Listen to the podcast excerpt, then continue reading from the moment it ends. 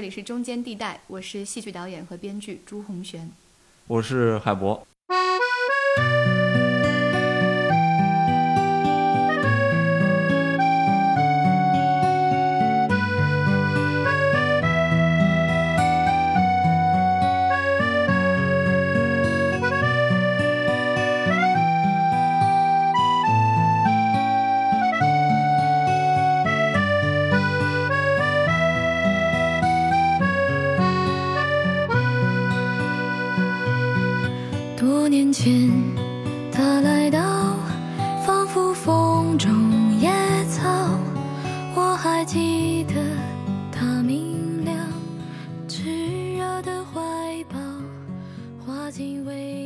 期呢，我们请来了九人剧团的导演、编剧朱红轩老师。朱老师写过《四张机》《春逝》啊，这些在话剧观众里面其实是非常受欢迎的了啊。九人剧组呢，也和我们之前聊过的《蒋公的面子》的剧组关系很熟，他们还有过这个线下的互动。感兴趣的听众呢，可以去搜索一下红轩导演和温芳一，其实是有个对谈的。好，我们先让红轩和大家打个招呼吧。大家好，线上的观众朋友们，大家好。那九人呢，将会在九月份推出他们的十周年演出了，对吧？啊、应该说是老戏新作都有。听说票已经卖光了，是吧？卖的特别好嗯，卖完了，啊、这么傲娇的说一句卖完了。第一天就卖完了，越说越傲娇，还是不说了。有有段时间就特别想去把这个春市看一下，嗯这个春市的票呢，我也抢不到，这个票确实很难抢，是吗？你们为什么不多开俩座呢？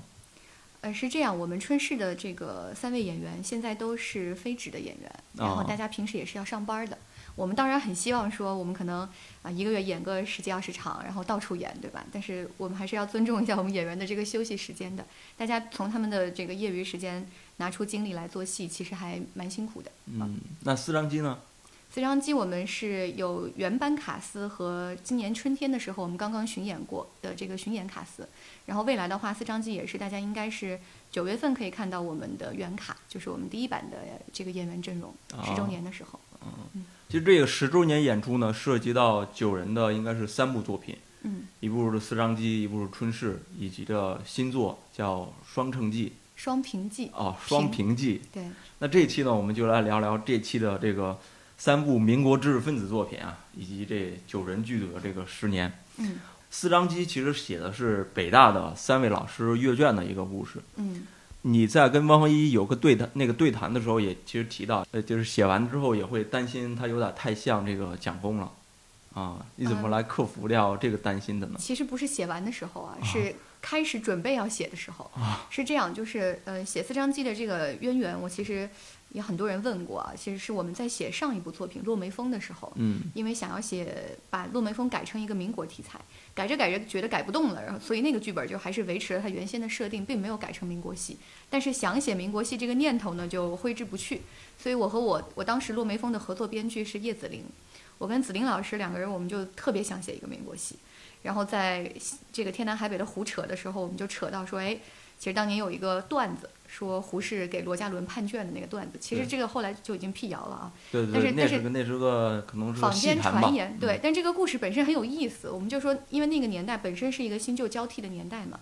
你判一张卷子看起来是小事儿，但是背后其实有很多立场、观点啊、流派之争在里面。觉得哎，通通通过一张卷子去写当时的老北大，觉得非常有趣。而那个时候正好是二零一八年嘛，然后是北大建校一百二十周年，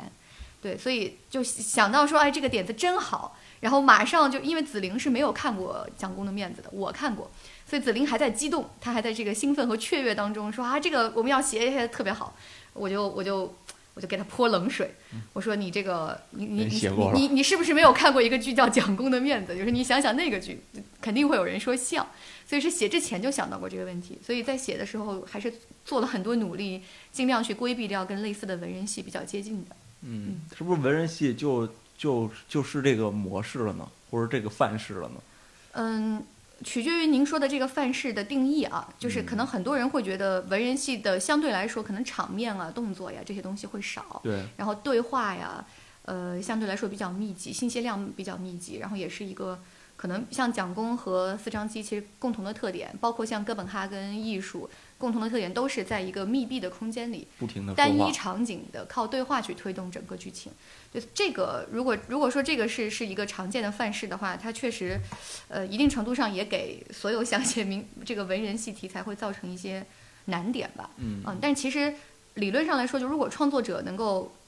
呃，选择的这个时间点，它不是说单纯的，比如说一天，或者是单纯的一个事件，如果他把整个时空给拉长的话，也是可以去做的。像春逝，其实我们写的是前后一年的一个故事，它就有有场景的变迁，嗯就和四张机不太一样。嗯嗯，其实刚才你也提到了你的这个前作《落梅风》，待会儿咱们再好好，简单回溯一下你这个前作啊。嗯先说一下四张机的一个大概的一个叙事啊，就是三位嗯老师叫古贺真、卢伯安跟裘三野，他们其实是有各自的原型的。嗯，这三个人呢，就在一个密闭空间里，相当于要看四张卷子。三张卷子，还有一封信。那封信其实，嗯、是一个女女学生为了能进北大上学写的一封写的一封类似于敲门砖的一封信。嗯但是在那样一个语境下，它其实就可以视作为第四张卷子。嗯嗯，那阅卷这个事儿呢，其实也呃隐隐约约透露着，就像刚才你提到的那个罗家伦的原型，其实还挺有意思的啊。罗家伦后来变成了国立中央大学的校长，对，还有还有清华大学。对对对，他变成了那个温方一写的那个学校的校长了。有意思。对，嗯，对，这就勾连起来了。这个嗯民国时时期的各种事儿，差不多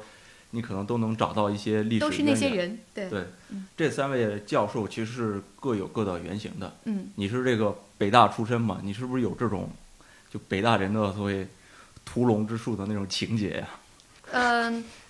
怎么说哈？就是其实当时写他们的时候，并没有说一定要聚焦是北大背景的教授。嗯，但是当年确实是因为二零一八年嘛，那个那个那个时候北大建校一百二十周年，然后觉得站在今天去看过去，其实四张机这个戏讲的更多的，与其说是北大的教授啊，或者说是那个年代的文人，更不用，更不如说是写的其实是一百年前的时候老北大的精神。呃，我因为我们其实北大有一个传统啊，就是特别爱吐槽自己啊，我不知道其他学校怎么样，但是反正对我从进校第一天开始，我我的师兄师姐这个同学们都非常习惯于自嘲、自嘲、嗯自黑，然后吐槽自己这个这个习惯吧，其实一定程度上也用在了四张机里面。我们会觉得说，其实当年北大作为开风气之先的一个地方，然后大家呃见识了很多新文化啊、新思想的破土而出，无非常重要的一点，其实是因为它的兼容并包的精神。那我们其实今在今天去演这样一个剧、排这样一个剧，其实一定程度上也是希望能够让大家再回想一下，就是这些年可能发生过的事情，以及这种精神是不是有所变化。嗯所以更多的其实是在这个内核上面。至于是不是那几个大师、那几个原型，他们不是那么重要。嗯嗯，但是这个原型你还是参考了这个左中右，反正这三个部分嘛，相当于呃，应该说是旧对和就保守的和激进的，还有一个骑墙派。啊，或者中庸的是吧？对，嗯可以这么说吧。嗯很多这个剧评人啊，或者是很多观众吧，都会对这部剧有一个这个感受，就是或者或者是甚至是批评了，就是没有让这三位知识分子真正面临这个困境。嗯就对对他们来说，简单的约个卷子就是太 easy 了，就嗯根本就是他的人生经历里面可能非常简单的一个事情，不足以嗯构成他的一个困境也好，冲击也好。对，说说的非常有道理。而且我们一开始在写这个剧的时候，在初稿的创作过程中，就非常清醒地意识到这个问题。呃，但这是一个选择，就是一开始我跟我跟编剧花了很多的笔墨，试图去解决这个问题。我们总觉得，我们我们也是这种，我跟紫菱都是有点文人情节的，有一点士大夫情节的那种哈。我们都多少会觉得，其实知识分子在中国历史上面是很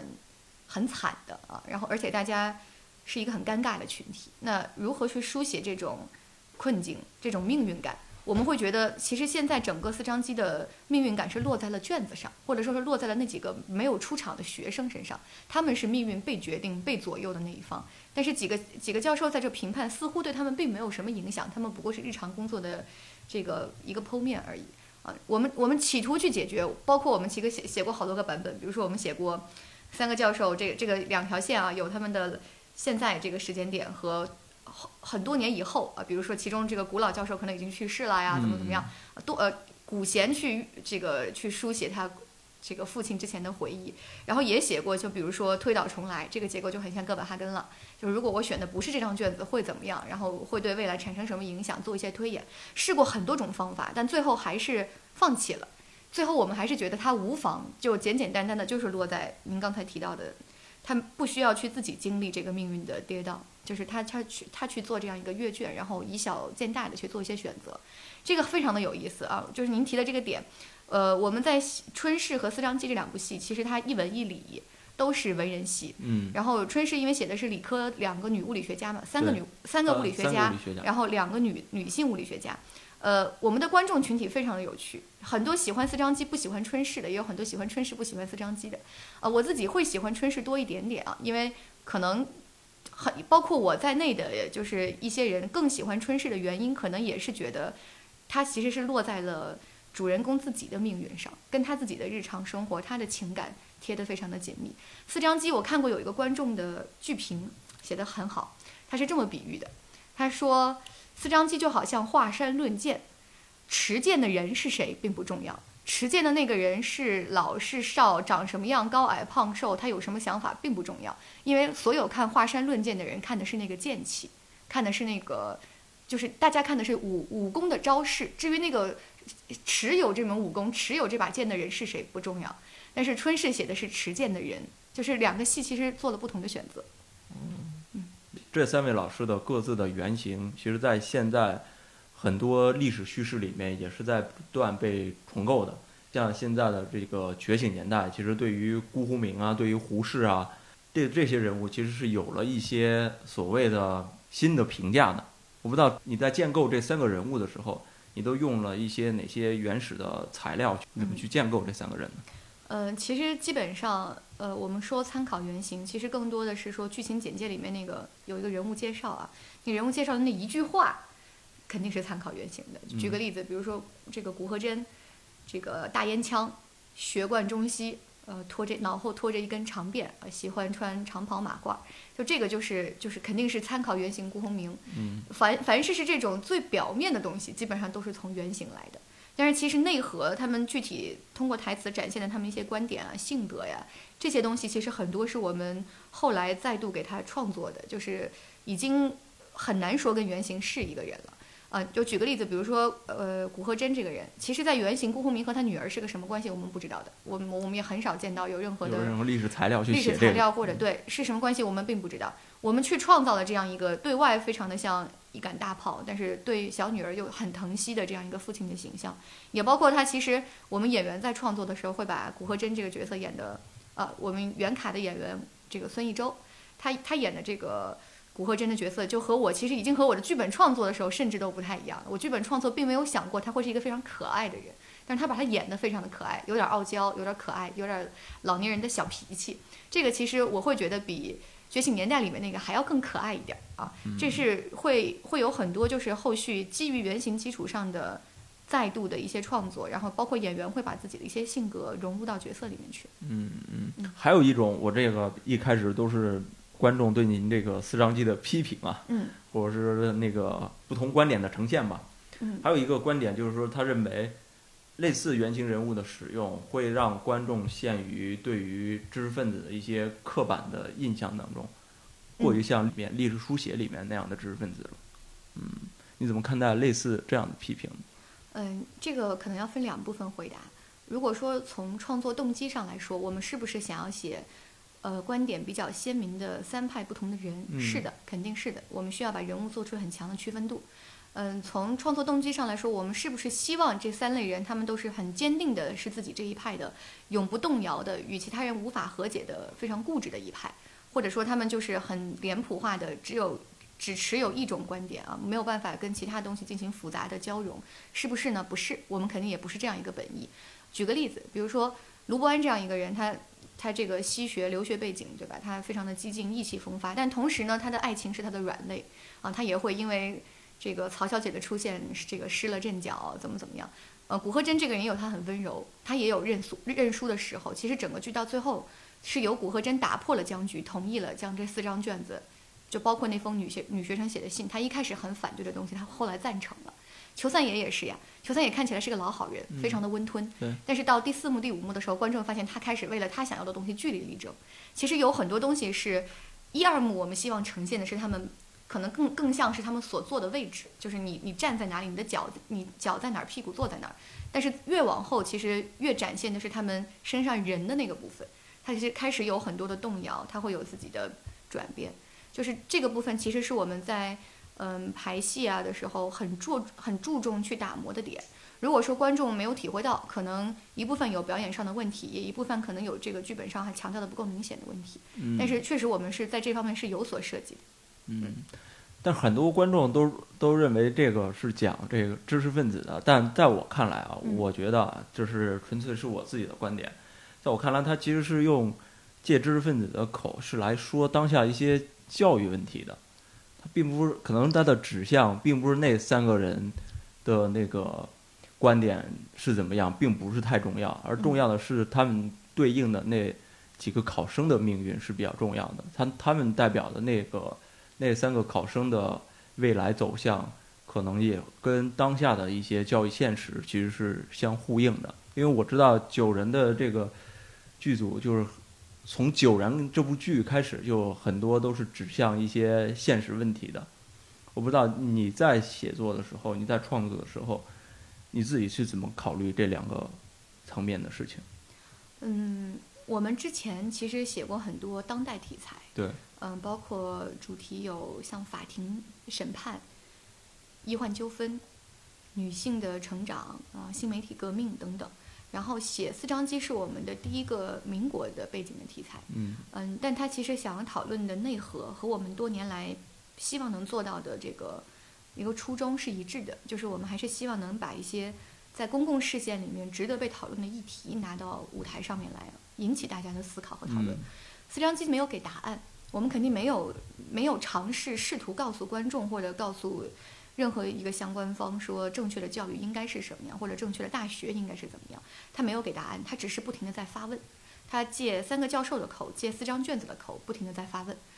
更多的其实还是想比对说，我们办一个大学或者做一个教育，我们的初衷是你是要求德，还是要求真，还是求当代的实用主义？啊，如果当出现分歧的时候，应该看哪一个标准？其实它绝对没有对错的。这就像最后很多观众都会问说，结局他们不是四个教授呃三个教授那个每个人写了一张纸条，然后丢进了一个茶杯里吗？很多观众都会问说，那最后那个纸条上写的是什么？其实纸条上写的是什么它不重要，它最重要的是经过了这样一个晚上的风雨的洗礼啊，五四也、也五四之夜嘛，然后大家在山河动荡之中，最终能够完全不是一个派别的人，能够心平气和地坐在一张桌前，然后写下自己的观点，去做这样一个在呃天光快要亮起来了，大家在在长夜之中去做这样一个对于未来青年的一个等待。他他要的就是这样一个东西，就是听取所有的声音，让每一个声音有自由发表的一个空间，互相之间去做这样一场交谈。最后写的是什么，其实不重要了。嗯对嗯，就是这个对话的精神、交谈的精神是呈现观点的精神是比较重要的。嗯，它的本质是兼容并包嘛。嗯，四张机其实刚才你提到最后的那个结尾嘛，之前你我了解到可能是改过好几版这个结尾的，嗯，有一版结尾是可能几个老师什么大团圆是吧大大团圆结局，特别难我不知道看那个你怎么。去 不断的去调整整个结构或者最后的结局的。呃，首先是在编剧创作阶段的时候，我跟子菱两个人我们会互相博弈嘛。嗯、他和我比已经这合作很多年了，我们两个非常了解对方的这点儿这点儿知识底蕴和这点儿脾气，所以我我们会会很直接的指出来，你是不是在走自己的老路，或者会很直接的说你这样是不是流于俗套，嗯，你这个结尾我觉得很嗯不高级等等，我们会很直接的互相批评，然后也因为彼此非常信任嘛，所以像那个大团圆结局写出来以后，我记得我当时就态度很激烈，我就觉得这太难看了，这跟春晚似的，不是没有说春晚不好看的意思啊，就是太太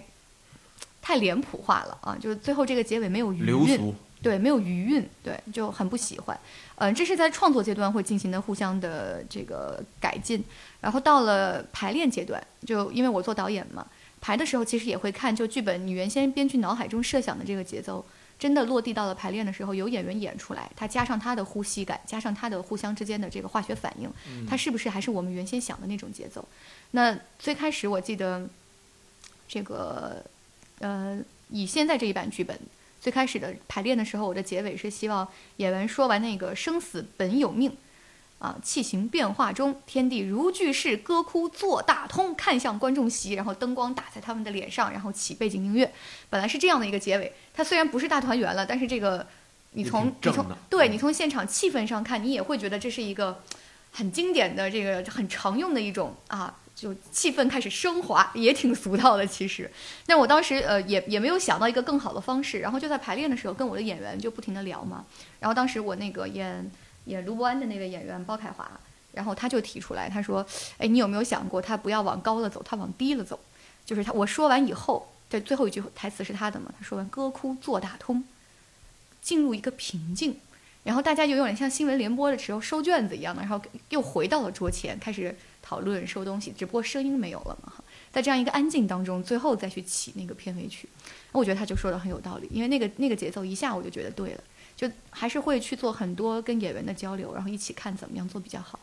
嗯嗯，其实是后期还是在不断的调整的。那新一期新一版的这个四张机，在九月份演出的，会再做调整吗？嗯，这一版会的，应该会有的，因为我已经很久没有和我的原卡一起排练过了。啊，我我也长大了，他们也长大了，就是我们互相带着过去这两年人生的经验，重新回到排练场，我们一定会注入一些新的东西，我非常的期待。嗯，每一次的巡回演出都是有一个不太一样的版本呈现，是吧？嗯，首先从这个编导层面来说，可能都会有一些新想法，嗯，然后就是看演员班底，有些有些时候就是你换了一个演员，他的可能气场就会不太一样。嗯嗯，那四张机最开始出来之后，呃，你能感受到的一个反响是怎么样？它能够给观众带来你你从现场的观众的反应来看，当时是也是一个很热烈的状态嘛？当时我我不知道第一版演出四张机的时候，那个票也是卖的很好吗？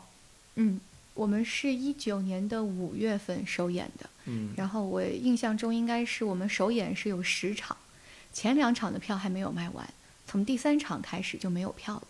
因为前两场的口碑还比较好，然后因为我们是一个非常穷的剧组，所以我们的宣发预算通常都是零，所以没有任何这个这个行之有效的规模化的宣传手段，主要是靠观众口口相传嘛。所以到第三天开始票卖完了的时候，我们非常的震惊，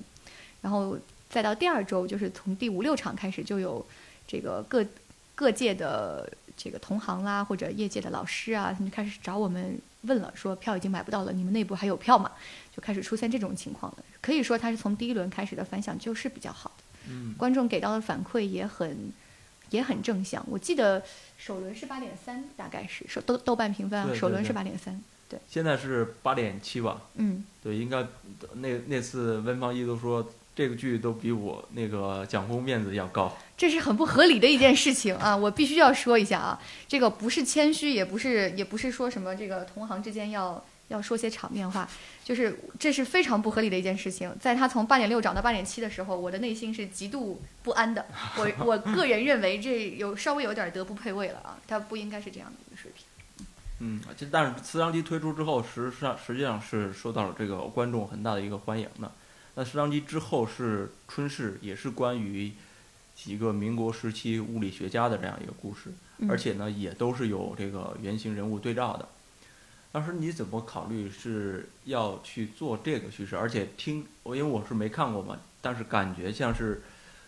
呃民国时期的女性知识分子叙事的嗯这么一个方向的。嗯，就是呃一样，就是这个问题类似于有人问为什么要做民国四部曲，也有人问为什么要聚焦知识分子，也有人为什为什么要写教育啊，就等等这些问题的答案都是我并没有在写的时候就想好了我要这么写。嗯嗯。就我也并没有说，我先树立起一个方向，叫做民国女性知识分子，然后我才开始什么。缘由让你考虑去把这个题材、把这个人物给展现出来，给呈现出来呢？这个故事很漫长，我简化一下。嗯呃，首先春逝的前传叫做《对称性破缺》，它是我们的本本来应该在二零二零年推出来的作品。呃，那么我就要开始讲对称性破缺为什么会有它。呃，写对称性破缺呢，是因为我们在写四章机的过程中了解到的民国这些人物，呃，除了已经呈现在四章机里的之外，还有一些我们仍然觉得非常打动，就我们自己看了他们的故事很感动，很希望去书写的人。嗯当最明显的是，因为我们已经写了一个文科的戏了，我们再也不想写文人吵架的戏了，所以啊出于我们这个写作上的新鲜感，我们决定写一个理科题材。所以我们当时很快的就觉得，嗯，要写物理，就可能在在就是本本来我们可能是想写想写一个科幻，后来发现以我们的这个能力啊，写科幻实在写的太差了，就自己看了一下很糟心，嗯我们就把它改成了现实主义的物理的题材。那民国时期的物理学者啊，找了一下那些人，哦，你要先先那个排一下都有谁，然后就就看着就有些故事还是蛮有意思的，嗯就是我跟子玲会就长期的关注民国这些人物嘛，就是就不光是为了写作的目的，就平时自己闲着也爱看，嗯，就嗯看的时候很很受打动。然后看到其中有一个人叫吴建雄，吴建雄这个人真是非常的厉害啊，就是可能现在有很多年轻一点的观众未必知道他啊，他其实呃东方居里夫人嘛，啊然后原子弹爆炸呀、曼哈顿计划呀，很多事情，包括那个。呃，杨振宁、李政道当年获得诺贝尔物理学奖的时候，其实他们那个实验论证，实验论证是由吴建雄来完成的，在当时只有他成功的第一个做出来了这个实验，其实是非常创举的一件事情，啊，但他的名气并没有特别的大，可能说不定在海外还稍微大一点。嗯对，我他是一个江苏太仓浏河人，嗯，他的这个故事，我们当时写对称性破缺呢，就是取了一个是吴建雄为原型，一个是叶启孙，一个哦是吴大有，取了他们三个人为原型，然后写了一个横跨八十年的一个，呃，时间和空间转换的比较多的一个啊，比较荡气回肠的一个故事。一个在大陆，一个在台湾，一个在美国，这呃三个人后来对他们各自有这样，就后来后来各自有这样的一个天各一方的一个场对，如果。横跨八十年的话，那个叙事肯定里面对，叙事是叙事是非常复杂的，时空也是很很宽广的一个一个时空。嗯对，当时本来要写的是对称性破缺，写完了也排了，排了三天，然后那个北京这边疫情这个越发严重，然后叫停了。然后我们所有人就解散了嘛，解散了就回家去嘛，回家去这个没有办法嘛，也也就是很无奈啊。就剧场人哈，一旦疫情爆发，这我们这种现场工作者就其实很难有任何这个可以可以继续活动的这个空间。然后当时是为什么呢？就是我在写对称性破缺嘛，不是我们已经开始排了嘛。那在排之前，我给我演演演员看了剧本，演我这个对称性破缺里面这个曲建雄的这位演女演员啊，她叫陆文，她就会跟我提问嘛，说那曲建雄的年轻的时候是什么样的呢？演员他可能没有做太多的功课嘛，他可能看了两本书啊，他会很好奇，嗯因为所有提到大师的史料都不会写他们的年轻的时候，写的都是他这这个功成名就的高光时刻。那演员会很好奇嘛，我是怎么一步步成长成这样的呢？我们就开始去做这种交流，于是我就给他脑补了他和他的指导老师顾金威的故事。就是就是在跟演员做交谈的过程当中啊，我就开始写这个小传类型的东西。嗯春逝就是在那样一个机缘巧合的状态下，非常短，呃，一开始写的只有六十分钟，非常非常短的一个故事。后来他看的很开心，我写的也很开心，我们就交流了越来越多。后来我就把它写到了现在这样一个完整的一个剧本。嗯嗯，相当于是从吴建雄的个人故事，然后慢慢生发出来的。是的，嗯，啊，刚才你提到这个，很多人觉得春逝比较好，我我个人觉得可能是因为这几个人不够有名。啊，有可四张机的那三个人实在太有名了，太有名了，有可能，有可能。有名到就是这，呃，让人觉得这个刻板印象就太深刻了。他们会觉得像不像我知道的那个人，对对吧？不够像，他可能不开心。对而且讲公面子那三个人呢也没有名，啊，实际上也不是什么，演成什么样，观众反正也没有一个既他定的没有一个记忆点在那里。对对对，嗯，有可能对，所以春逝这个故事好就好在，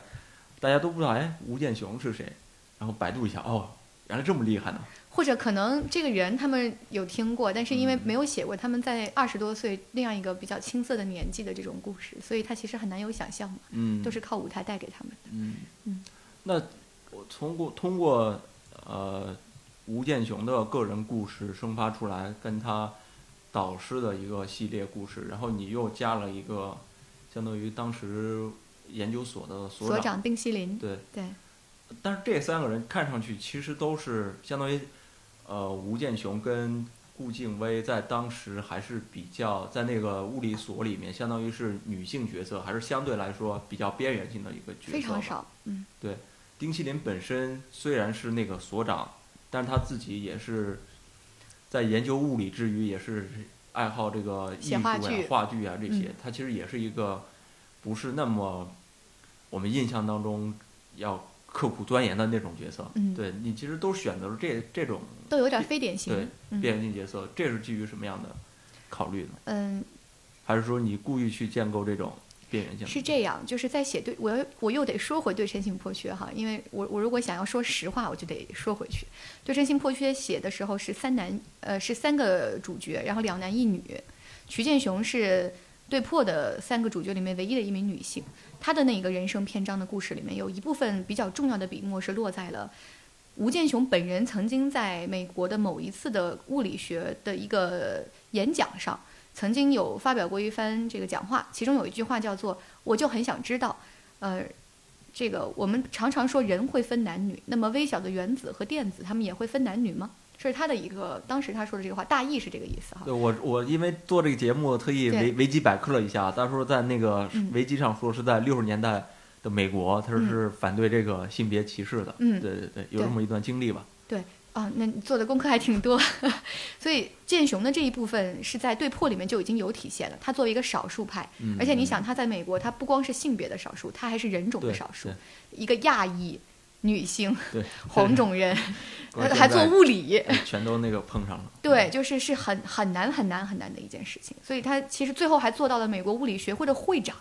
就是可想而知这个人的一生该有做到多大的建树，才能够碾，才能够踏碎这些成见，踏碎这些偏见走上去。所以他的那个人生篇章里就已经开始在写这个作为少数派的这个困境了对。因此，在写他的年轻的时候的时候，我其实私心是想要替我的演员解答一个问题。那么在瞿建雄后来毋庸置疑是一个去向世告诉世人我要破除偏见的一个人。嗯那么在他年轻的时候，是谁告诉他你可以破除偏见的？嗯他的这个想法又是他的力量又是谁带给他的？所以其实也是存了这样的一个念头，所以去写了顾清薇这个人。然后一看，哦，丁锡林一个斜杠中年，对吧？他的他的人生也非常的有趣。他们三个少数派在一起抱团取暖的这个故事就很动人了。嗯那在真实历史上，他们有没有这么交集在一年之不知道？就是？就是我只知道一九三五到呃，我只知道一九三一九三五前后这段时间，呃，吴建雄确实是在物理所工作，嗯他的指导老师确实是顾京威，他的所长确实是丁锡林。哦至于他们三个之间到底发生过什么，他们爱不爱互相说话，谁也不知道，就已经没有史料可以考证了。对但至少交集是有这么一段时间间上是有交集的，对，正好一年。嗯那这个女性的叙事是不是也跟现在这种追求女性独立、女性发声的这样一种叙事正好正好契合上了呢？嗯，与其说是他在现在正好和他们契合，勿宁说是我跟紫菱其实希望能在创作中表达做一些这样的表达，已经很嗯长时间，只是现在可能观众看到他们的时候会共鸣愈发的强烈。嗯，我们其实，在四张机，虽然四张机是以一个三男主为这个视角的一个戏，但是里面的所有的女性角色，古贤啊，一个十六七岁，但是一直努力要就是为女子争取上学权利的一个小姑娘，然后马水仙，一个姨太太，虽然是姨太太，但是她她也有她非常立体、非常感人的一面。就是我们很希望是说，任何一部剧里面的女性角色不是男性角色的附庸，她有她自己的人物线，有她自己的命运，有她自己想争取的东西。所以只能说是可能春是因为她是一个双女主的设定，嗯所以春是拿出来的时候，所有人都会觉得哇，这个和现在流行的这个思潮真是非常的吻合啊。但但对，确实是的，会有这方面的因素。嗯嗯，当时为了去做这一年的交集，当时做了哪些考据呢？或者是那个历史材料的搜集呢？呃，是这样的，这个瞿跟吴建雄哈，也就是瞿建雄有关的这个考据，在对破的时候已经做完了。就是大部分只能看到他的后半生，就是他是如何披荆斩棘啊拿下这个奖那个奖的啊。年轻的时候没有什么太多资料，各种牛，呃对牛的事迹，年轻的时候就记得他有一个乳名叫微微，微草的微，哦我因此而把顾京威的那个名字写成了微草的微。啊，然后说他年轻的时候，他父亲很支持他啊，他的父亲吴仲义，他们一家四个四个兄弟姐妹嘛，英雄豪杰，吴建雄、吴建豪、吴建英、吴建杰，啊。对，就有有一些很碎片的这种资料，可以脑补大概他是在一个怎样的比较相对来说比较富庶，然后比较支持他的一个环境里长大。顾京威真的没有什么资料，我到现在对他的了解吧，都可能没有超过十句话，就很少。我仅仅的知道的是，嗯，他可能研究光谱学这一个学科，嗯然后他是个什么人我不知道，照片一共只有两张，就全网照片只有两张，还有一张是从他论文上面扒下来的。然后他他在三几年的时候，似乎应该是有一个他的朋友叫温元宁，曾经写过很短很短的一小段文字，说静薇是一个文静、善良又体贴的人，她身材虽然矮小，但是有高大的灵魂。就就就这么几句了，我就就再也没有找到跟他有关的什么资料了。就是所以写那个时候还比较自由，就是可以做很多虚构的东西嘛。嗯算是中国作为第一位物理学女博士近代女物理学博士，对，你想她是第一位，都没有什么资料，我也 这个很很难搞。其实后面还有一些像呃王一珍啊等等，就是还有别的一些就是女性的学者也是出国留学的，也很早的，他们可能并不见得是第一个，但他们后面的资料相对来说可能还更多一点。不知道为什么，没有什么人写过它。学理科的一个劣势吧，在在在当时可能没有被太多的这个文人书写。对，就是没有人写他。丁西林的资料特别多，因为丁西林是一个剧作家嘛，尤尤其是他的看他的剧本身也很有意思。横跨文理嘛，嗯，嗯是所以那在做这些考据的时候，相当于丁锡林的那个考据就会更更多一些，是，然后更更丰富一些。对，所以我把丁锡林那几部短剧，然后用在我们的戏里做了戏中戏，嗯，还挺好玩的。嗯，那为什么你你就持续的最近几年一直在在挖掘这个题材呢？不不像你之前可能涉猎的更多一些。嗯，看怎么说哈，呃，我其实诚实的说，我这两年，呃，这三年吧，从一九年开始，开始在找到自己比较擅长或者，呃，能跟我之前的阅读面、跟我的知识面和人生体验相对来说嗯最有共鸣的领域。呃呃，这个现在这个民国知识分子系列，它一定是我到现在目前为止我写起来最得心应手的一个领域。一方面呢，之前的写作我曾经存在一个误区，我会觉得说可能主题更重要，所以像比如说，如果我写新媒体，我可能很多笔墨是落在了传统的纸媒和现在的媒体之间的关系啊什么的。医患纠纷，我可能很多落在了就是医生他的本职啊，他的工作，会做很多行业性的探讨。嗯对，但是到了后面，我开始愈发的感觉到，其实最后成功的写作，或者说最能够打动真心的写作，应该是要落回人物本身上。嗯嗯，所以开始，比如说写写春事，你要问说我的春事的主题是什么，我很难跟你说是一个什么主题。我甚至觉得女权都不是它的主题，嗯少数派的成长勉强可以算是它的一个主题。双平记更多写的是知己之情，对称性破缺，我都难以找出一个词儿用来概括。对，就开始去主题化，更多的落在人物本身上。嗯啊，这是我自己写作风格的一个变化，也是我觉得以前是有一个误区。那另外就是，确实民国这个题材吧，因为以前看这方面的书看的确实挺多的，只是不知道为什么从来没有想过要写，但看到很多，然后像可能对一部分观众来说，他们会觉得啊，你这个剧里面这么多的这个文言。啊，这么多的这个引经据典啊，就是会会觉得怎么地怎么地，但其实这个对我和紫菱来说是非常跟喝水一样的事情，因为紫菱她自己是学古文献专业的，然后我平常、哦对就对我们来说这个交流就很正常，我跟紫菱互相发个发个邮件，我们都会来几句，对，所以这是这是我们本人本来过的就是有一种会和那个时候文人之间的交流会比较接近的一种生活方式，所以我们去写他们其实写的还挺舒服的。确实，民国的系列是很容易做戏的，因为都喜欢借古来说一下现在的一些事儿嘛，是不是也会有有这做起来也会相对来说比较容易一些？我觉得好的故事可能都用不着你去借古讽今，你看古本身就够了。嗯你看古本身，你看大明王朝一五六六，对吧？嗯，走向共和，就是一些成功的作品，他人家也没跟你，也不是说编剧站在惊人的视角写写古人的时候还要带两句今天，旁边再出个话外音或者什么的，没有。嗯你单看当时的故事，只要他塑造的足够细腻，其实已经能品出很多对于现在生活的一些反思了。嗯嗯，其实之前在整个中国文化界吧，应该说有过一段这个所谓民国热的追捧那些民国知识分子吧。嗯呃，其实可能带着一些滤镜来去嗯看民国那个时期的啊。你你你你对这个时期，对对民国时期的想象是一个什么样的？怎么去完成这整个祛魅的这样一个过程？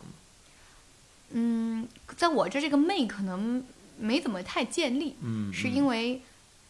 首先我是一个 我我学的是政，我学的是政治学，我的嗯专业，然后我的双学位是经济学，我们很讲究从史实和数据看问题。嗯所以我虽然这个是是现在以现在以这个戏剧作为我的这个工作，但是我的专业本身给我塑造的习惯呢，我们是不太单纯的相信影视作品或者文学作品所描写的任何东西。嗯我们是要看数据的。你如果去看那个年代的出生率、死亡率，包括这个那个受教育啊的水平，你不会觉得民国是一个所谓的黄金时代。嗯嗯比现在差那是差的太多了，没有什么滤镜。嗯但为什么那个时代总会有一些这样的故事？对，正是因为它要要破除的东西已经破除了，但是要建立的东西又还没有完全建立，所以它处在这样一个新旧交替的混沌时期，他就有了一个巨大的空间，什么可能性都在往里涌入。因此，这个文人意识啊、侠骨柔情啊，很多东西它就有施展的空间了。其实你看，在太平盛世，你是很难看见这种故事的，它是一定的历史环境造就的，所以这些东西确实还。蛮打动我跟紫菱，就是与其说我们会觉得是不是要要有一个打碎滤镜的过程去祛魅，毋宁说是我们其实早就知道它不是什么特别好的一个、嗯一个一个时代，但是即使是那样一个满目疮痍的时候，也会有很多动人的故事出来。我们选择了那些人，选择他们的原因是因为首先我们自己被打动，就这么简单。嗯嗯，那些知识分子来说，相对来说是，呃，整个国民里边儿非常精英的一个阶层了。那是真正接受这个现代化意识的一些人，而且非常有直接跟西方对话的一些人。我觉得，要看怎么去定义。嗯嗯，你如果说他们精英阶层，我不知道你用的是是经济水平还是用的是受教育水平啊？嗯如果用的是受教育水平，那肯定他们肯定都是受过高等教育的。嗯，对，你我觉得经经济的和受受教育的应该是差不多类类似的那。就不是了。你看，如果比如说你是顾鸿明这个人，他他死的他是病死的啊，他他死的时候，这个就是贫病交加吧，靠他以前这个就这个教过的学生啊，然后还有一些试图过来巴结他的一些门客，可能救济一下，但是他已经没有一个非常体面的晚年了。然后吴健雄。吴健雄在国外漂了很多年，然后他、他应该是七几年还是六几年回国的，就回国很晚。他回国的时候已经是个老人了。他在他中间他本来试图回来嘛，但是因为战争，他他没有办法回国。他回来的时候，他的父亲、弟弟、老师，好多亲人都已经死了，意外死的。呃我我不用多说，你大概知道是什么环境哈，就是那十年。嗯对，然后坟墓都没有了，因为这个运动过程当中被人这个损毁了。嗯就是你如果这么说，说这是不是是过上了一种精英的生活呢？我觉得很难讲。就是你最后可能，不管你是一个稳定的家庭啊，还是一个体面的一个这个物质生活啊，其实都很难得到保证。嗯所以我，但是我我觉得他们仍然没有因为这个原因去影响自己去做一些，仍然嗯内里的那个赤子之心啊，或者他想要寻求的那点理想主义的光还是没有灭掉的，这个是特别难得的事情。嗯嗯嗯，但其实你像吴健雄本人，虽然他呃年年老时回来那个遭遇这个家庭变故啊，但是他在年轻的时候，在是求学阶段，嗯，那个家庭给他的支持，他的还是挺好的。对那个那个经济水准，那个他的教育水准，那也是非常高的呀。不然也出不去。对对，对，那个时候出国太难了。嗯。所以你说的民国四部曲，应该就是再加上最后这一部对称性破缺。《对称性破缺》，也叫双那个今年要出的是《双平记》啊啊，他们是四四张机春是双平记对称性破缺，我们简称为四春双对。哦，这这就是四部曲了，对吧？对，好记一点。那在这个呃《双平记》，大家都其实都都不知道啊，都也都没没看过。最近会在这个九月份嗯是正式上演。是，那部《对称性破缺》呢，就不知道啥时候上了，是吧？呃，明年啊，等到明年了嗯。那在这个双双平记里边，卢伯安是应该是继续成长到中年了，似乎是一对，似乎这个剧本身似乎又是一个几个人不断说话的这么一个一个一个戏。嗯，它和四张机的结构不太一样，嗯是在于呃，四张机更像是一个三一律的一个东西，呃，双平记不是，它不是在，它有两条线，一条线是在监狱里面发生的，这个嗯确实是听上去也是一个密闭哎，密闭空间，嗯三个人坐在这儿聊天儿，对吧？讨论、吵架啊，这个这个差不多。但是它还有另外一条很重要的线，那条线的时空是，呃，第一不是一个明确的固定的时空，第二它是它是有插叙的，所以观众可能还得从那里面去找线索，把整个故事线给捋明白。嗯它是有有一九一三年、一九二七年、一九二八年、一九三三年、三七年这样来来来回回的穿的另外一条线。对，所以它跟四张机结构不太一样。嗯，那可以给我们大概剧透一下，这是应该是讲了一个什么样的故事呢？嗯，是这样的，它首先我们我们现在这个排练哈，我们天天开玩笑、嗯说我们排练厅就是江宁看守所，因为这个《双平记》讲的其实是一九三三年的一个雨夜，呃，这个卢伯安、程无佑、郎世尧三个人在一个监狱的看守所，就是在江宁地方看守所发生的一个一夜的对话。嗯这个核心原因是因为程无佑作为一名当时坚定的共产主义者，被国民党下了大狱。然后呢，这个卢伯安带着他身为律师的朋友郎世尧前来给他做辩护律师。这个对话就发生在开庭的前一晚上。但这三个人好巧不巧呢，他们其实从二十岁开始，他们就是很好的朋友。但是中间因为选择了不同的救国的道路啊、政治的立场啊，包括治学的立场，分道扬镳了。大家走选择了三种截然不同的知识分子的路线。嗯因此，他们虽然是很好的朋友，但是从少年到中年到这个在都已经身陷囹圄哈，嗯就是嗯这个时候的感情已经和这个年轻的时候好哥们儿那种感情就不一样，它会复杂很多。所以在这样一个环境下要做的这场营救，就显得格外的有意思了。它它既是既是在从法庭的角度来说，这是一场辩护，嗯但是从他们三个人友谊的角度来说，这是一场和解的尝试，嗯对，很有趣。然后我刚才说的另外一条线呢，则是给这个监狱里面的故事进行了另外一重的补充和见证，是在南京的夫子庙，然后北平的西四牌楼，这两个地方都是这个三教九流，然后来来往往、车水马龙的一个地方。两个街头的女艺人吧，一个唱大鼓的，一个摆旗摊儿的，嗯他们两个在那里生活了很多年，也是在这二十年间，他们见证了很多的事情，其中也包括这三位男主人公，他们来来往往，比如说是不是在西四牌楼被抓过呀，在南京夫子庙他们两个在那儿相识啊，等等，就像说书人一样，嗯。两个嗯两个女性角色的故事又串起来了三个男性的一生，它是这样的一个还蛮好玩的一个设定。啊，嗯。兄弟情加上这个政治，可能还有这个法庭辩论。兄弟情加上家国情怀，啊，家国情怀，对，嗯，听听上去似乎要比这个四张机浓度要更强烈一些。会，而且他的情绪色彩会更加的沉重一些。嗯四张机可能大家吵为人吵架吵得爽就完了完事儿了，对吧？双平记它确实有时间有岁月之感。嗯嗯它的名字那个平啊是木字旁一个平安的平，它是棋盘的意思。两盘棋，对，其实是两盘棋啊，既是一盘现实中的一个没有下完的棋，也是就是整个时局嘛，时局也是一盘棋。嗯嗯，这个就听上去意思深了。对，就还还挺有意思的。嗯，这算是写完这个会是你民国系列的一个暂时的告一段落吗？还是要继续开启，要要继续这个题材呢？继续这个民国系列。不好说啊，就是我我们一开始，最最近在写什么吧？我我最近在排戏，我最近没有在写戏啊，我最近在写春逝的音乐剧。哦，对，对，嗯，对，然后另外我还有还有一个就是另外一个题材，但是就暂时先不说了，因为还还还在准备当中，但是跟哦。这个不完全是一个系列，但也是一个民国题材。啊。哦，我们未来可能还想还想写一写，因为我们现在老写的都是，嗯，在在朝的会比在野的多，然后知识分子比较多，但是五行八作写的少。嗯嗯，《双平记》里面其实写了夫子庙和西四对牌楼，我们觉得还不错。嗯，我们未来其实还是挺想写一写民国的梨园行啊、青楼啊、黑帮啊那些人的。嗯，嗯所以如果有好的灵感，可能也会写一个那个方、哦方面的一个故事。嗯那个是更大的社会图景了。是，嗯，那你的前作更更早之前，刚才我们提到叫《落梅风》啊，那似乎是一个没有这种时间线索的一个一个一部剧，你们很难不知道它的那个具体的发生的这个历史场景是在什么时候。架空的，对，嗯，嗯，来说说这个《落梅风》吧。其实有一些，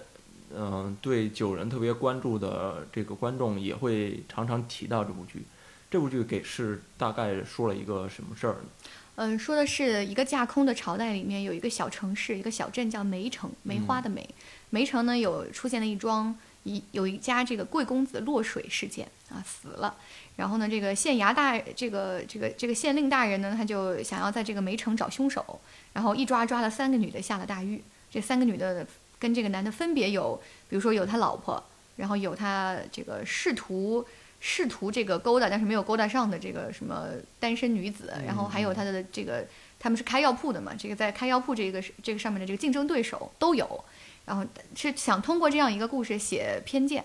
就是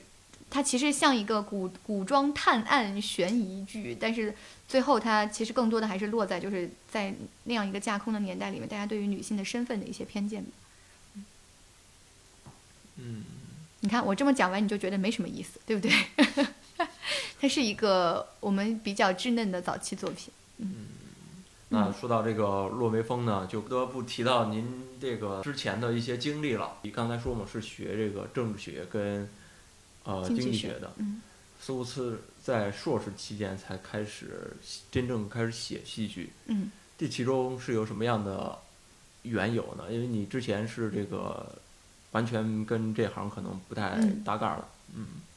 呃，这个将我推入火坑的人呢，是我在大学期间的一个好友，嗯，我这个好友啊，报名了当年学校举办的巨星风采大赛，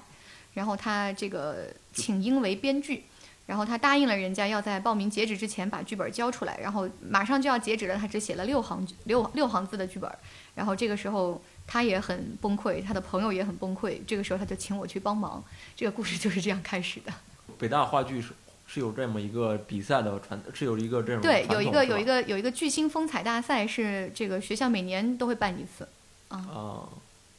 然后就我我看了一些介绍，你就开始写那个，呃，根据《十二怒汉》开始改编这个九人了。嗯，是的。然后九人呢，也就是这么来的。嗯。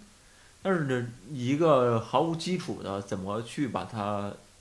展现出来呢？听上去应该是一个比较有难度的事儿。嗯，所以一开始写的其实挺不好的，啊，这得诚实的说。然后现在其实也还在摸索当中吧。我觉得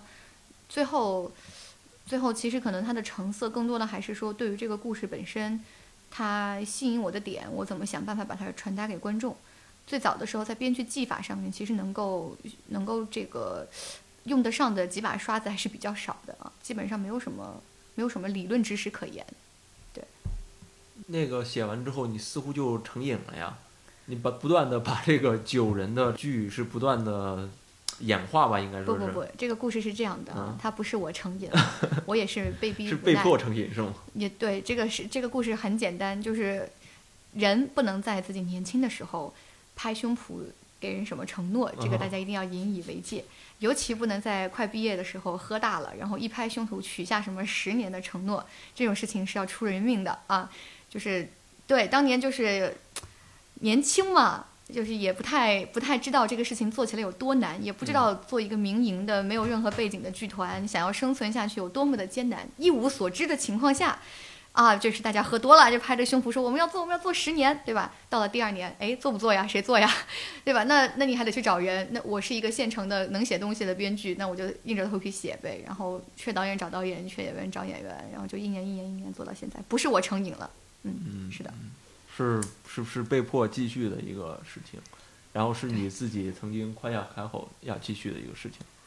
夸下海口的那个人很有可能不是我，但是我也死无对证，因为。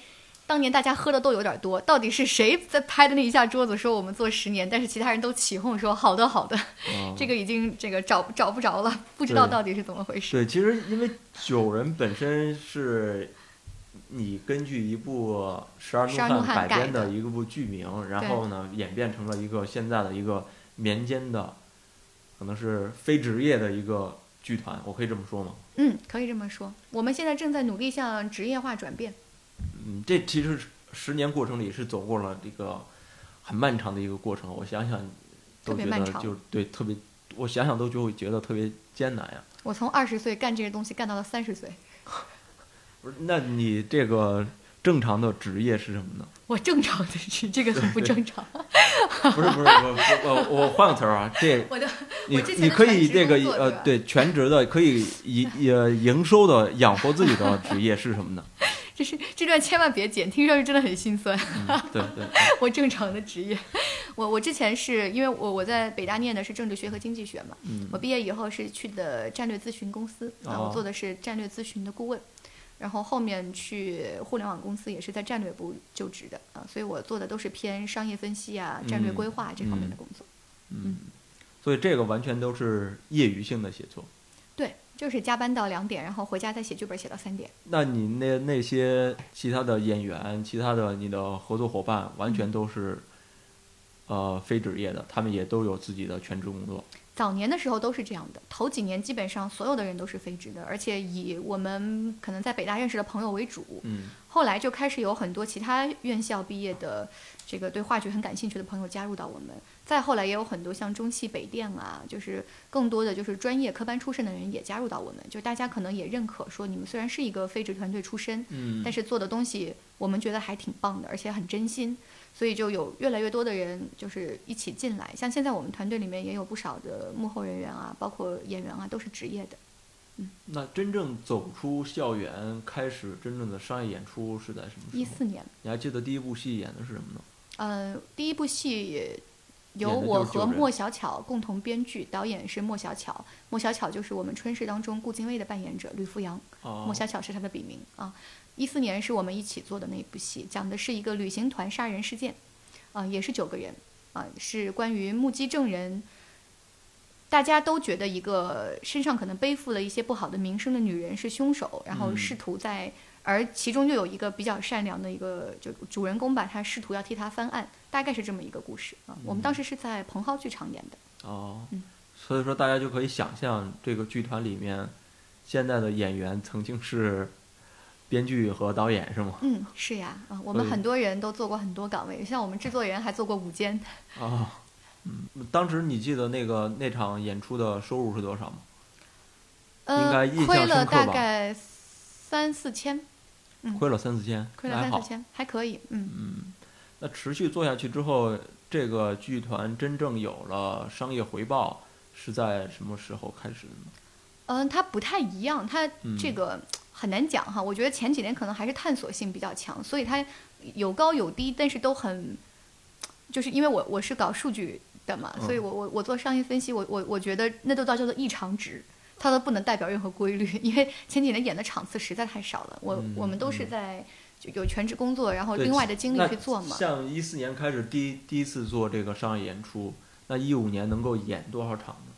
一年下来，就是一四年第一次演这个商业演出和一五年有能演多少场之间没有任何因果联系，没有任何逻辑关系。嗯我可以告诉你这个答案，但是它跟一四年没有任何关系，它们啊全部都是单点事件、独立事件、异常值，不能够把这个数据串起来形形成一个公式或者形成一个规律哈。呃，一五年的时候演了七场啊，在繁星戏剧村啊，一五年的时候挣了几千块钱，哎，亏了还挣了，我有点忘了，反正嗯反正是几千块钱。然后一六年的时候应该是挣了一万块钱，一共挣了一万块。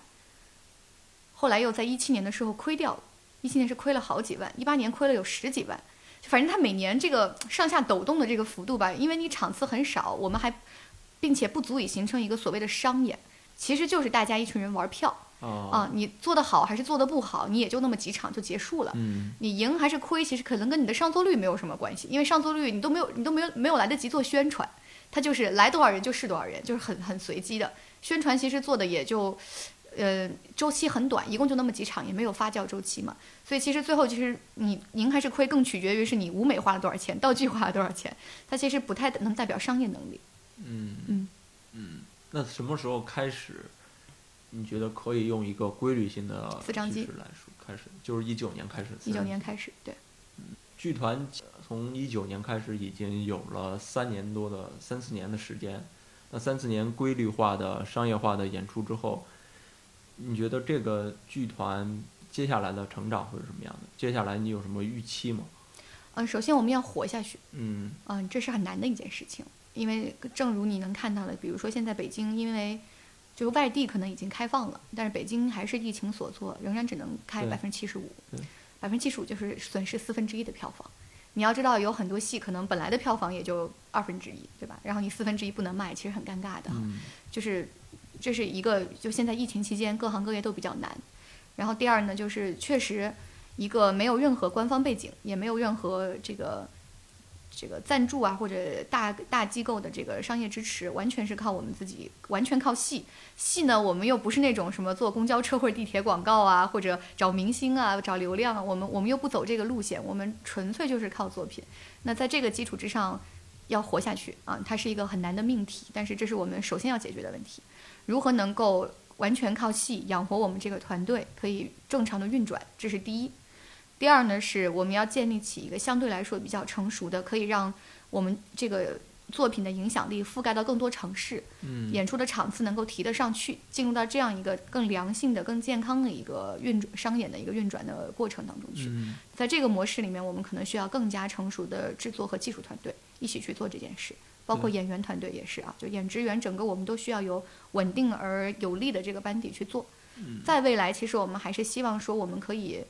如果侥幸我们以上两题都答完了，且答的成绩还不错，那么就意味着我们具有这样的能力，应该去稍微可以带动或者说帮扶一些同样的是民营背景的一些团队。文艺创作的团队，大家一起来做一些行业生态上的事情。嗯就比如说，怎么样能够让编剧能有更好的帮他们把作品带上舞台，然后一些年轻的创作者可以给他们有孵化作品的机会，等等等等吧。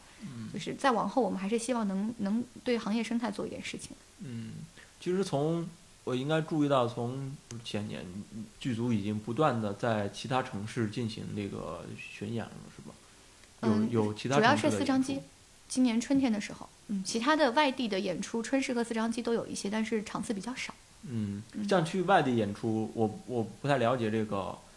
话剧演出的机制是什么样，是要、嗯你要租他的剧院吗？还是怎么样的形式？呃，有几种不同的模式，一种就是您刚才提到的场租模式啊，嗯我们就是你付一个场地的租金，然后你这个票房归你自己，这个叫场租模式嗯。呃，另外一种叫分成模式，分成模式就是大家一起，他不收你的场租，然后大家一起分票房。嗯还有一种叫做采购模式，就是票房和你无关，大家一次性的给你一笔演出费，然后你去就好了。啊，主要市面上比较常见的是这三种。嗯嗯，那那九人剧组是采取什么样的都有我们目前都有，嗯，看剧院不同的倾向。有的是不是也有一个大的演出公司来去承担这个事情？说我一次性给你多少，可能有的有的有很多剧团都会选择找一个独立的第三方的演出经纪公司嘛，然后帮他们全部打包了，自己不用操心更。省心一些，是吧？对，那我们不会采用这种模式。嗯，这次十周年在北京就做这这场演出，然后还会去其他地方去做巡演吗？嗯，有几次外地的南边城市的，我们秋季南边城市可能有几个，但是因为还没有完全的定下来，所以我现在不能公布啊。啊但是在南边的几个城市，可能还会有一些场次。啊，所以说你是要既管创作又要管经营的是吗？嗯，不太需要。其实其实偏偏制作或者偏商业的部分，我们制作组都会把这些东西给做好。然后可能更多的就是整个团队的管理啊，然后团队的架构啊，然后嗯可能拉着大家一起讨论一下一些比较大的整体性的这个事情，可能会稍微操心多一点。嗯，那你有有打算把这份工作做成一个全职性的工作吗？我现在就是在这么做着的。啊，已经是全职了。对，从什么时候开始做全职性的工作？嗯、疫情爆发前一个月辞的职。是不是是不是是不是当时就有有点这个心灰意冷了，觉得不应该辞职的？就，哎呀，就是当事人现在就是后悔，就十分的后悔。对，辞完职一个月吧，我的我的大展宏图的计划还没有开头，疫情爆发了，然后嗯整整一年都是演出场所都是一个非常萧条的这个状态，还是蛮艰难的。对，所以作为真的作为一个民间的这种非职业剧团，已经在慢慢的变成一个民间的职业剧团的这样一个过程里面了。嗯，是的，我们在向这个方向转变。嗯，那你觉得像这种剧团，一年要有多少场演出才能是你理想当中的一个？你作为一个商业分析师嘛，这个很对，作为一个商业分析师，我可以很明确的告诉你，这个不会有一个标准数字，因为它哦变量很多，嗯它取决于你挑的这个剧场的场地的规模，嗯然后你对自己的作品的上座率的预估，嗯然后包括你不同的作不同的这个作品，你演出的时候的可变成本是不一样的。有一些东西你可能非常的简单，你浮化到不需要再做补充了，但有一些你可能演一场，你的设备租赁啊等各方面花的钱很多，所以它的这个变量太多了，你很难用一个固定的数字去回答的，嗯哦，都得算，嗯，都得细致细致的算。所以说这个还不能简单的来去是具体来嗯简简单的来去说多少场就可以搞定的一事儿。是的，是的，嗯，但我们我们还是希望说，尽可能每一个戏自己能养活自己，就是最好不要有，比如说靠一个戏去贴补其他所有的戏这种情况，那样的话，其实运营起来就更艰难了。哎，这是不是一个就是发展中的一个必必然的环节啊？就是大家需求有有有很多，就是嗯就抢票都抢不到，然后呢，你们自己呢又处在一个还没有发展壮大的这么一个过程里，不是这个事情，它有很多捷径去解决。嗯你比如说，你找一个演出经纪公司，让他帮你办全部的事情，你把你原先的作品的剧本、视频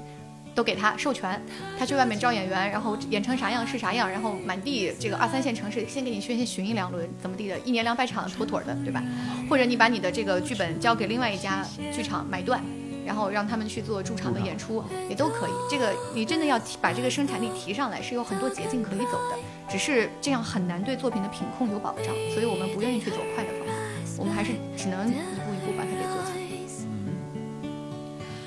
那就等待你们慢慢壮大吧。希望我们能快快壮大，不是不是不能揠苗助长吗？我希望我们靠自身的能力能够快快壮大，还是还是不要太慢了。期待今年九人剧组能够多演出几场，省得我们那个抢票抢不到。好，好，好，我们会努力的。好，那这期我们就录制到这里，谢谢九人剧团，谢谢海波老师，谢谢中间地带。好，拜拜。